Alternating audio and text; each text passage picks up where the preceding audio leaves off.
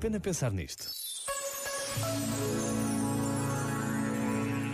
Todas as manhãs releio as palavras escritas num pedaço de papel e presos por um ímã na porta do frigorífico.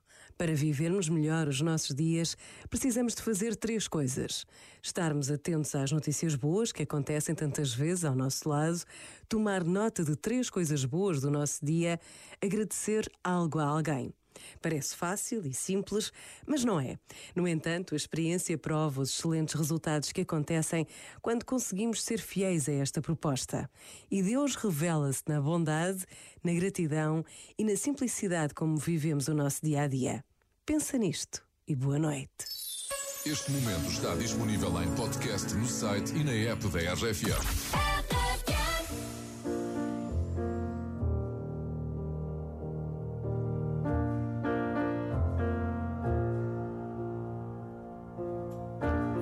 fight, we get high, holding on to love. We came down cause there was nothing holding us. Is it wrong that I still wonder where you are? Is it wrong that I still don't know my heart? Are you all dressed up or nowhere to go? Are your tears falling down when the lights are low?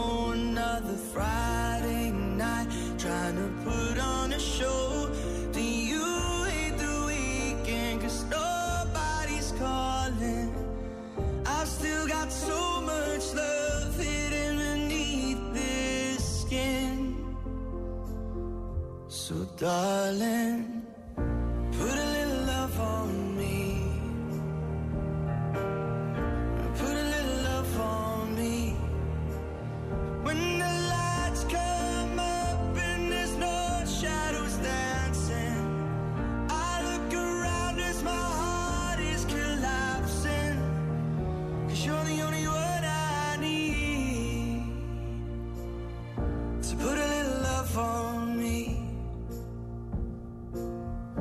We wrote and we wrote till there were no more words.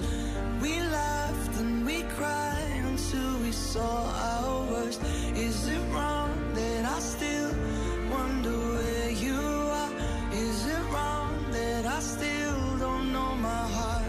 Are you all dressed up?